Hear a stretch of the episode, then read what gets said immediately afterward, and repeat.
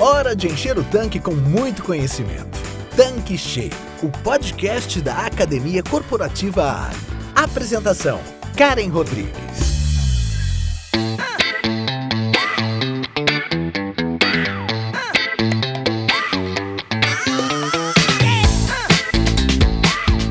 Olá! Seja bem-vindo, seja bem-vinda aqui no nosso canal Tanque Cheio. Eu sou a Karen Rodrigues a rede da Academia Corporativa Ali, e estamos iniciando hoje o quinto e último episódio da minissérie de Olho no Fiscal.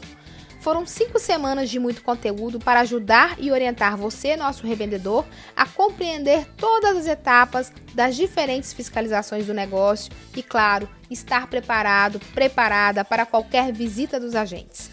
Falamos sobre a fiscalização da NP, do Inmetro, do Procon, do Ministério do Trabalho e hoje vamos concluir essa série explicando sobre o meio ambiente, que é um assunto muito importante para o posto de serviços e todos os envolvidos.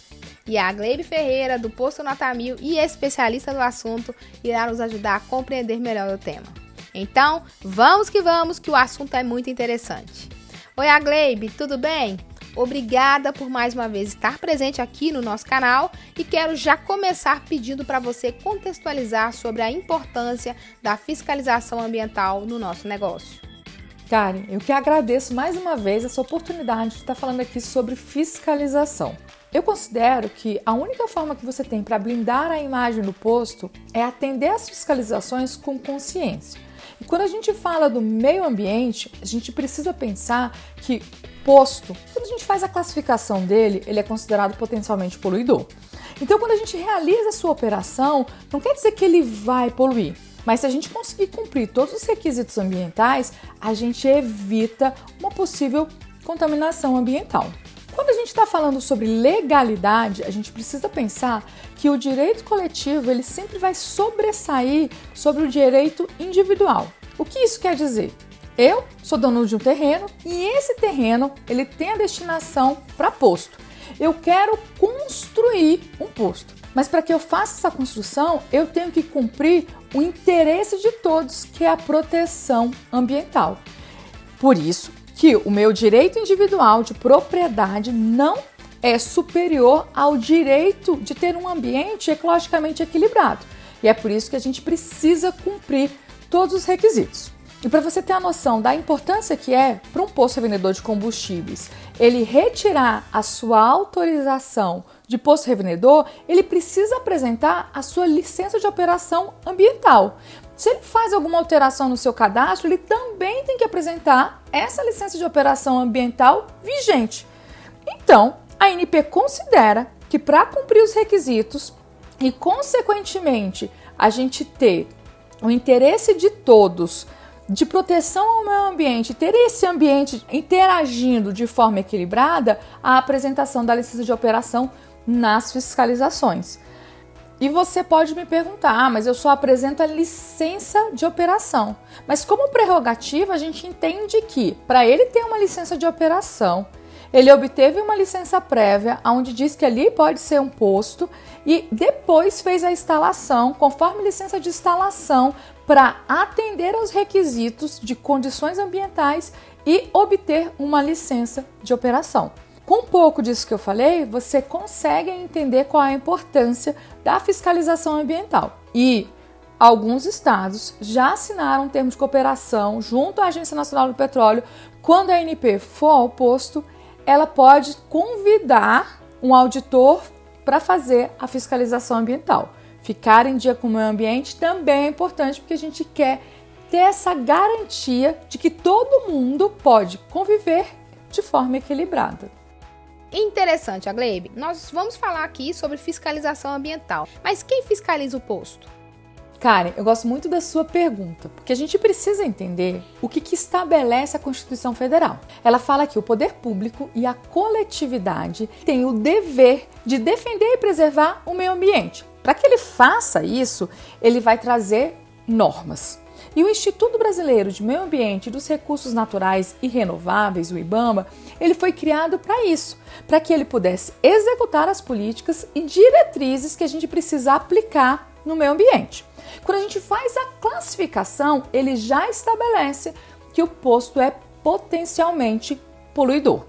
E ele também vai trazer aquilo que precisa cumprir da legislação para que ele possa preventivamente estabelecer o local e se em algum momento tiver uma possível contaminação, ele tenha uma ação que seja reparatória e que devolva essa integridade de forma proativa de como que era o meio ambiente ali. Esse é o motivo que o IBAMA vai ser um dos órgãos que vai realizar a fiscalização ambiental. Mas, além da fiscalização, todo posto revendedor de combustíveis ele tem que ter um cadastro técnico federal que vai dizer que ele está ativo ou não, até porque ele precisa enviar anualmente um relatório de produtos perigosos. Além disso, ele vai fazer o pagamento daquela taxa de controle de fiscalização ambiental. Só que essa prerrogativa de fiscalização foi delegada aos estados. E alguns estados delegaram para o município. Então, em determinados locais, a gente tem uma evolução da legislação que diz aquilo que deve ser implementado e que quando o Estado for ao seu posto, seja ele representado, por exemplo, por um agente do município, ou seja ele representado por um agente né, estadual, ele tem que cumprir todos os requisitos que estão estabelecidos ali na sua licença de operação. Ele vai fiscalizar também quando eu estiver fazendo a instalação e, no caso do posto, a sua licença prévia pode ser obtida juntamente com a licença de instalação, então seria uma única fiscalização. Resumindo, a Secretaria de Meio Ambiente estadual ou municipal vai fiscalizar o posto quanto ao atendimento das condicionantes ambientais da licença que ele tem naquele momento. E o IBAMA pode sim fazer fiscalizações, mas o que ele quer fazer a verificação é se você tem o cadastro, o respectivo cadastro, e se está fazendo os envios corretos do relatório anual de produtos perigosos e o pagamento da taxa de controle e fiscalização ambiental. A Gleibe, você até comentou, né, sobre o cadastro, né? O posto ele precisa ter o cadastro e ele deve realizar o relatório anual de atividades potencialmente poluidoras. Só que a gente sabe que às vezes a revenda pode errar ali naquele preenchimento, que normalmente a gente encontra errado neste relatório. Karen, como que uma fiscalização ambiental pode acontecer? Através dos dados e informações. Como que o IBAMA poderia fiscalizar o seu posto? Através das observações que ele encontra no relatório anual de atividades potencialmente poluidoras. Então, essa ferramenta que é obrigatória, ela tem que ser entregue até o dia 31 de março de cada ano. E o que vai possibilitar? Ele ter as informações que ele necessita para verificar se tem uma não conformidade e se dirigir até o posto. Karen, quando eu acesso um cadastro, o que eu mais vejo de errado é a utilização incorreta dos códigos. Como que seria isso? Eu tenho um código para cada um dos combustíveis que eu tenho que dizer qual foi o volume que foi movimentado no posto. Para fazer a inserção, eu preciso classificar esse combustível e saber qual é o código que ele tem. Então, em algumas situações, eu já peguei que o posto estava colocando que ele vendia biodiesel. Mas na verdade, ele não vende biodiesel. Ele vende o diesel comum. Uma outra situação é que o posto ele vende etanol hidratado combustível, mas eu acesso o cadastro e eu verifico que ele está vendendo metanol. Mas como? Ele está dizendo para uma instituição pública que tem o poder de fiscalizar que ele está vendendo um produto que não é permitido o que o governo consegue fazer hoje com o sistema eletrônico de informação é utilizar as informações que estão ali presentes como subsídio para uma fiscalização. Se eu estou falando que eu estou comercializando um produto que eu não posso comercializar, esse dado vai ser utilizado para ele ir até o empreendimento, até o posto e verificar se ele realmente está ou não fazendo a comercialização de um produto que não é adequado. Então, um dos erros que eu mais encontro é a informação incorreta do código de determinado produto por desconhecimento. Na maioria das vezes, essa função é feita, por exemplo, uma contabilidade e ela classifica esse produto de forma incorreta. E aí ela vai multiplicando isso ano após ano. E quando a gente vê, tem relatórios de vários anos revendendo combustível que não foi correto. E o que você tem que fazer é uma verificação dos códigos corretos e a partir dessa verificação, você corrigir os relatórios que foram anteriormente entregues para que ele não tenha a informação incorreta. Você reconhece que tem um erro, vai lá e refaz esse relatório. É permitido fazer isso. Você identifica que informou incorretamente, volta no relatório, retifica com o código correto e deixa o seu posto em dia. Quais são os principais motivos de fiscalização ambiental no posto? E para dar entrada na renovação da licença ambiental, o que é necessário? Em alguns estados, há uma atuação maior do auditor fiscal do meio ambiente, em outros não. Mas, a grosso modo, o principal motivo de ter uma fiscalização no posto é esse posto estar sem uma licença de operação válida. Ele já conseguiu o mais difícil. Ele tem a licença prévia de destinação do terreno, tem a licença de instalação, tem a licença de operação, mas passou um período e antes de 120 dias do prazo de validade, ele não fez a renovação. E por que é tão importante essa informação de 120 dias antes do vencimento da licença? Porque a legislação, ela me fala o seguinte: se quem vai requerer a renovação da sua licença de operação fizer antes de 120 dias do seu vencimento, ele obtém uma renovação tácita. Considera que a sua licença está renovada automaticamente até o término da análise processual. Em média, eu vejo que demoram 180 dias para ser né, avaliado todos esses documentos que foram entregues pelo revendedor. E a legislação também me permite que, em caso passem 180 dias, eu tenho um direito que não foi cumprido, que seria a análise do meu requerimento, e aí eu posso entrar, por exemplo, com uma liminar para eu obter a minha licença definitivamente. Mas o que a gente precisa entender é o posto é fiscalizado quando ele não tem uma licença de operação que está válida e para que essa licença tenha validade tácita, eu tenho que entrar com requerimento 120 dias antes do vencimento da licença. Se a Agência Nacional do Petróleo chegar no seu posto e pedir para você a sua licença de operação e ela estiver vencida, se você tiver o requerimento que você deu a entrada antes dos 120 dias, ela vai, por exemplo, não te notificar. O mesmo acontece com o órgão ambiental. Ele identifica quem não tem licença e vai até o posto para que ele tome as devidas providências e regularize a sua situação ambiental. Em geral, é para isso, ou em outras situações, a gente tem condicionantes que necessitam ser apresentadas no processo de licenciamento e elas não são apresentadas. Eu tenho um estado aqui, por exemplo, o Distrito Federal, na minha licença de operação tem apresentar anualmente o teste de estanqueidade. Nesse caso, eu vou ao órgão ambiental e apresento esse documento anualmente. Se eu deixo de apresentar, atualmente o Distrito Federal ele tem como identificar que o posto não apresentou e o auditor fiscal vai até o posto e fiscaliza. Com a tecnologia, permite que sejam dados alertas e que essa informatização vai trazer um nível de informação necessária para que um auditor fiscal ele consiga atuar no posto revendedor de combustíveis. A Gleime, você citou sobre um teste. E quais são as outras condicionantes que vêm descritas nas licenças e que têm prazo?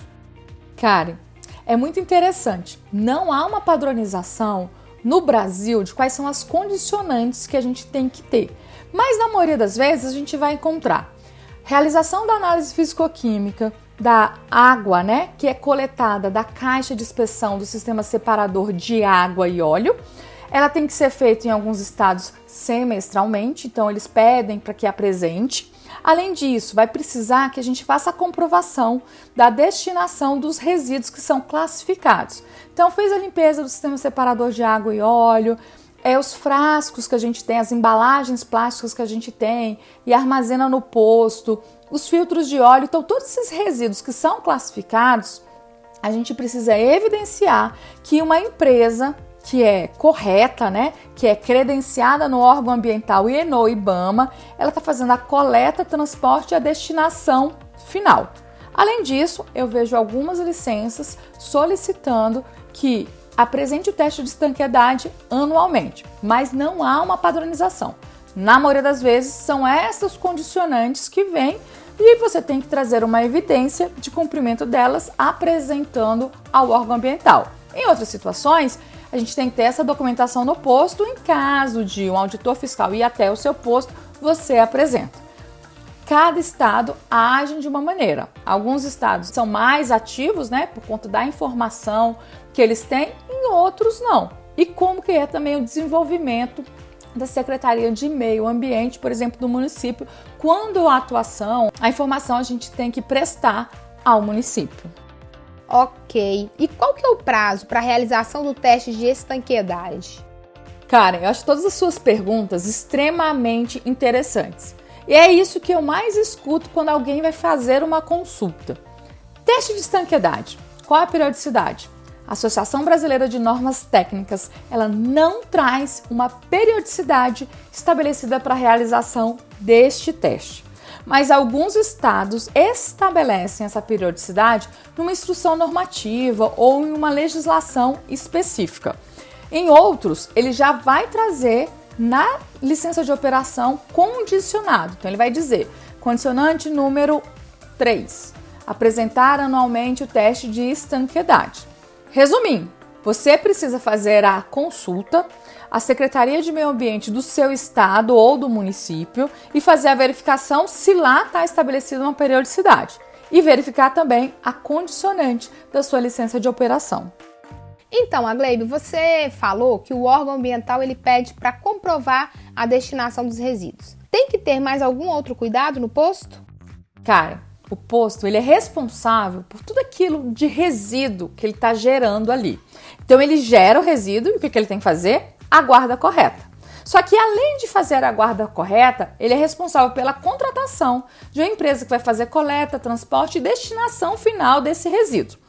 Primeiro passo é entender qual é o tipo de resíduo que a gente tem. A gente tem dois tipos: líquido e sólido. Se a gente está falando num resíduo que é líquido, a gente precisa identificá-los. Lá no meu posto, eu tenho o sistema separador de água e óleo.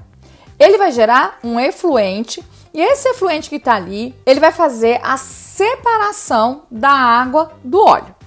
Esse óleo que está presente ali na superfície da água, ele precisa ser coletado, armazenado para que seja feita a destinação correta. Então eu vou pegar essa lâmina de óleo, vou coletar semanalmente, vou colocar no tamor e vou chamar a empresa para fazer a destinação correta.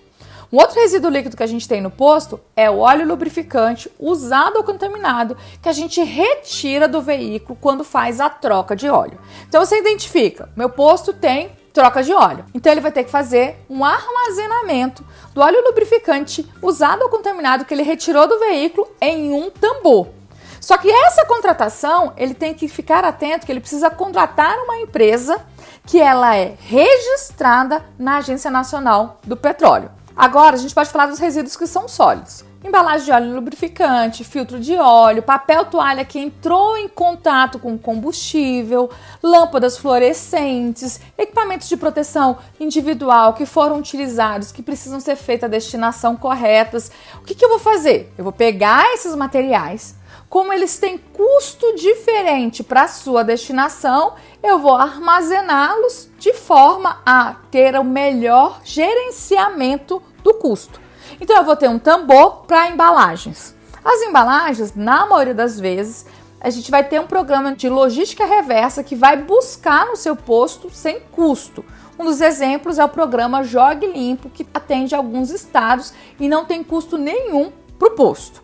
Agora, além disso, eu tenho papel toalha e filtro de óleo. Eles têm pesos diferentes. Mas o que mais me chama a atenção é que quando eu vou no posto, eu vejo o seguinte: o trocador de óleo pegou a embalagem do filtro de óleo que estava novo, ele pega o filtro de óleo que ele usou e põe dentro da embalagem e coloca dentro do tambor. Por que, que é incorreto? Porque a empresa que vai fazer a coleta, ela cobra por preço. O papelão que você tirou do filtro que estava novo, ele não está contaminado, ele é um papelão. Tanto é que ele é um material que é reciclado. É feita a coleta seletiva e o reaproveitamento, porque o nome já diz que ele é reciclado. Agora eu pego o papelão, que ele é um material que é reciclado, eu coloco ele em contato com filtro de óleo, que vai ali, né, soltar o óleo, esse papelão que não tinha custo nenhum para destinação, quando ele entrou em contato com o combustível, ele gerou ali um resíduo classificado. Então, você está gerando resíduo classificado que não era classificado por desconhecimento. O que, que você vai fazer? Orientar o seu trocador de óleo para que ele faça a separação daquilo que é papel ou papelão que não foram utilizados ou que não entraram em contato, por exemplo, com o óleo lubrificante e colocar numa lixeira de material reciclado ou de lixo comum. Isso você tem que ter atenção aí no seu posto. Onde que o revendedor ele deve colocar os tambores e os tanques aéreos destinados a armazenar resíduos contaminados? Os tanques e tambores eles devem ser identificados com o tipo de resíduo? Tem que ter algum tipo de informação ali que identifique esse produto? Eu gosto sempre de responder trazendo exemplos para o revendedor.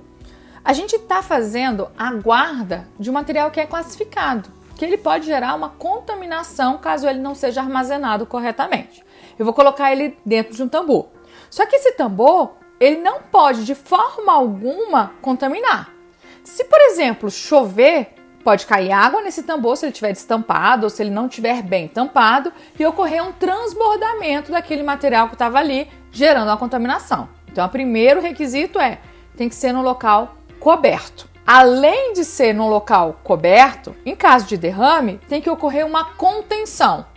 Para contenção, eu posso utilizar um canalete que vai ser conectado ao sistema separador de água e óleo, ou eu posso utilizar uma bacia de contenção com um registro para que, em caso de derrame, transbordamento de algum material líquido que esteja ali, eu consiga fazer, deixar esse registro fechado. Se tiver um derramamento, eu abro esse registro e vou coletar esse material para fazer a destinação correta. Assim, a gente conhece por que faz e consegue explicar para quem está fazendo a gestão do posto, quem é responsável né, por essa organização, para fazer a gestão de forma correta. Eu recomendo é fazer a identificação, colocar no local coberto, circundado por canaletes ou com uma bacia de contenção, para gente atender o requisito ambiental de guarda correta e evitar uma contaminação ambiental. O revendedor, ele pode ter tanque subterrâneo de óleo lubrificante usado e contaminado no seu posto? Pode sim, Karen, mas sempre a gente tem que olhar para o custo que está envolvido na escolha de um tanque subterrâneo para armazenamento de óleo lubrificante ou contaminado. A gente faz muita troca de óleo que eu vou necessitar de um tanque entre mil litros e cinco mil? Se sim, eu posso ter. Só que se o revendedor ele escolher um tanque subterrâneo para armazenamento desse óleo lubrificante, que é usado ou contaminado, ele precisa cumprir todos os requisitos ambientais como se estivesse armazenando um outro combustível. Que requisitos são esses? Ah, eu vou ter que ter uma válvula, eu vou precisar fazer o teste de estanqueidade. Esse tanque vai ter que ser de parede dupla, eu vou ter que colocar um monitoramento de interstício para, em caso de vazamento, eu poder identificar. Então, quando eu faço uma avaliação de qual é o custo para eu manter um tanque subterrâneo, eu tenho que projetar isso ao longo de todos os anos, sempre tendo em mente qual é o volume que eu estou fazendo de troca. Porque na maioria das situações o que acontecia é a gente instalava, mas a gente não tinha nem dimensão. Eu sempre recomendo. Primeiro faz a troca, dimensiona o volume. Se a sua cidade é um local que a empresa pode passar semanalmente para fazer a coleta desse óleo lubrificante, não tem a necessidade, por exemplo, de você ter um armazena um tanque ali de 2 mil litros, de 5 mil litros, que vai te gerar um custo anual de manutenção para que você cumpra outros requisitos ambientais e que, inclusive, pode fazer a contaminação caso ocorra ali um vazamento e você não tem o equipamento correto instalado. Então, minha recomendação é Avalie o seu posto e verifique a necessidade de instalar ou não. Instale somente se for necessário. Eu queria entender o seguinte: qualquer empresa pode coletar o óleo lubrificante usado e contaminado e demais resíduos contaminados? Outro ponto: o revendedor ele deve guardar os comprovantes de destinação desse resíduo referente ao seu posto? Cara, é muito importante a gente reforçar esse aspecto, né? Porque o óleo lubrificante usado ou contaminado, ele vai ser coletado e destinado para uma empresa que tenha autorização da Agência Nacional do Petróleo vigente.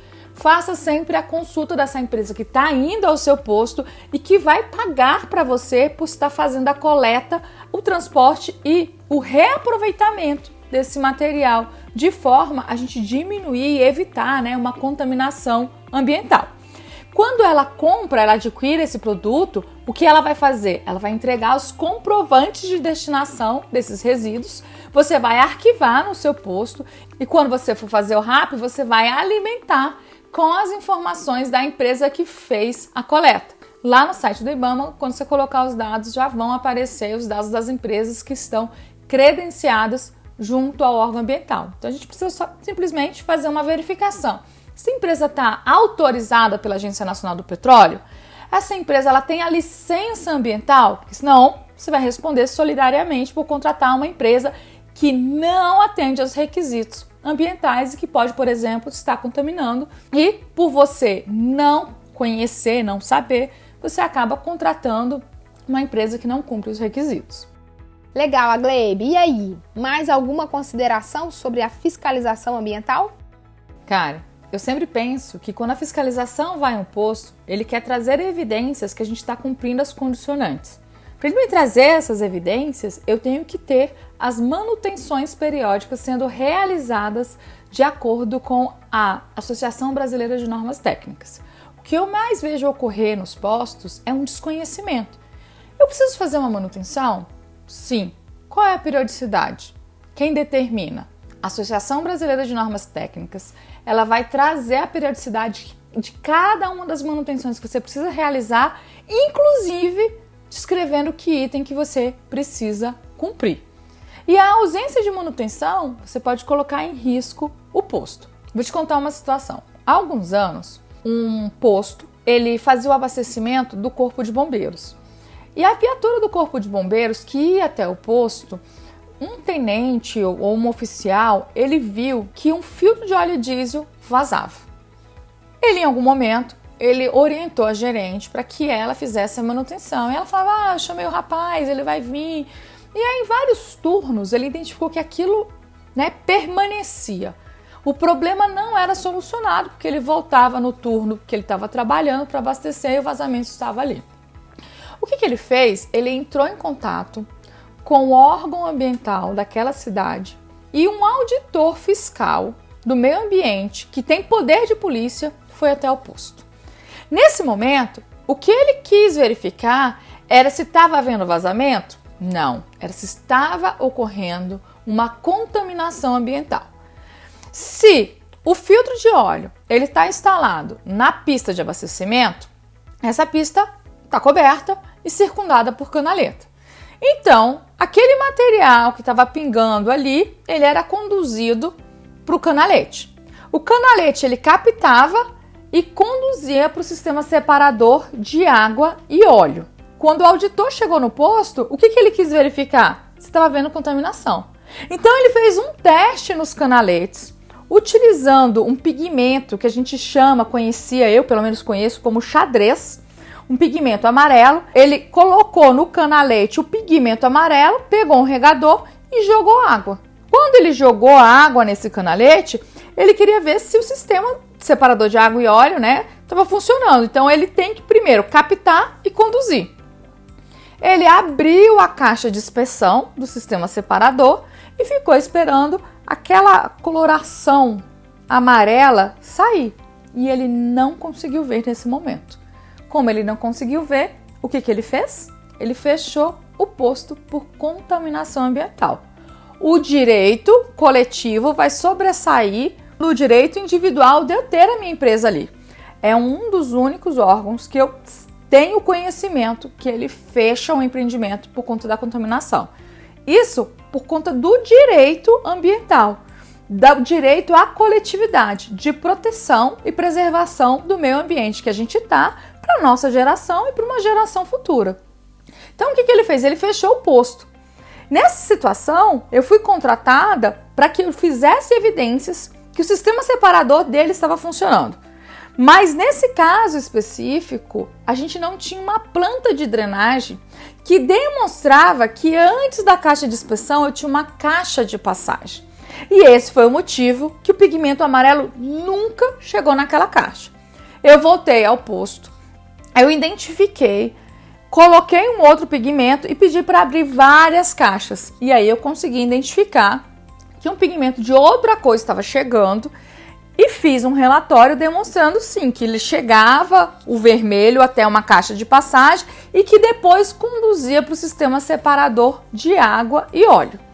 Então, quando a gente não cumpre algum requisito, por exemplo, de manutenção, a gente imagina que são muitos itens que eu preciso cumprir, mas o que ele queria garantir se eu fizesse constantemente a manutenção desse filtro de óleo, identificando se tem vazamento ou não, se é a pressão, por exemplo, que está sendo aplicada ali, está fazendo trepidar e que por isso ah, não está funcionando, né? Essa conexão e está possibilitando vazamento, fez com que esse posto ficasse 11 dias fechado, porque até eu conseguir reverter, comprovar, fazer a limpeza, laudar e fazer com que aquele auditor fiscal do meio ambiente ele voltasse ao posto para ele reabrir, passaram-se vários dias. Essa é a minha consideração.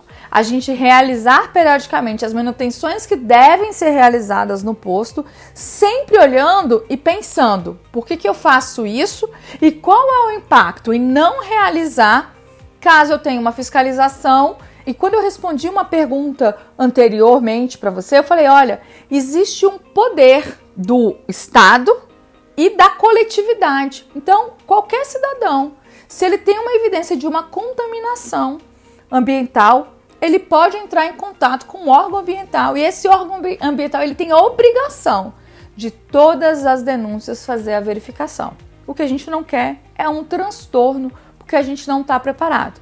E por isso que eu trago esse caso para que seja considerado sempre que eu estiver fazendo a operação do posto de forma segura, para proteger o meio ambiente e também, em caso de fiscalização, atender os requisitos do auditor que vai no seu posto fazer uma verificação dos cumprimentos das condicionantes da sua licença de operação.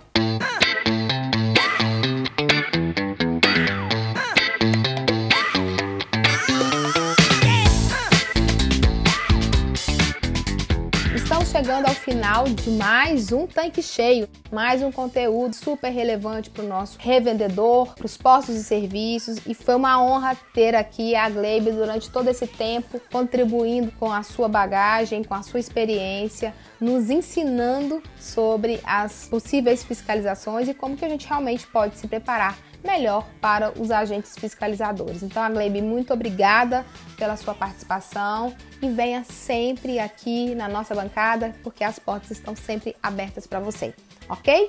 Muito obrigada. Karen, eu tô tão feliz de ter tido a oportunidade de participar desse momento aqui no Tanque Cheio e de falar de um tema que eu considero tão importante e que tem tantos detalhes. A fiscalização é quem pode manchar a imagem do posto porque quando há uma fiscalização, o consumidor, o cliente, ele não consegue diferenciar se aquela fiscalização ela está vinculada à qualidade ou não do combustível. Mas ele sempre associa que se há uma irregularidade, aquela irregularidade ocorreu e que o combustível também pode estar em desconformidade. E o que não é verdade. Mas a gente precisa entender quais são todos os requisitos que a gente precisa cumprir em todas as possíveis fiscalizações que podem ocorrer no posto e, consequentemente, ficar atento para preventivamente verificar. Porque quando o fiscal chegar, você vai estar em dia com a fiscalização, sempre de olho no fiscal e com o olhar de saber o que ele está cobrando, entendendo por que ele cobra e respondendo de forma profissional. Isso também vai trazer a segurança durante uma fiscalização. E eu agradeço essa oportunidade novamente de ter falado sobre as cinco fiscalizações nesses tanques cheios que eu tive a honra de participar. Então é isso, pessoal. Por hoje é só. Eu quero agradecer sua audiência por estar aqui conosco acompanhando esse canal e que maratonou toda essa minissérie. Na próxima semana temos mais novidades e continue aqui com a gente. Muito obrigada! Você acabou de ouvir Tanque Cheio, o podcast da Academia Corporativa Ali. Quer encher seu tanque com ainda mais conhecimento?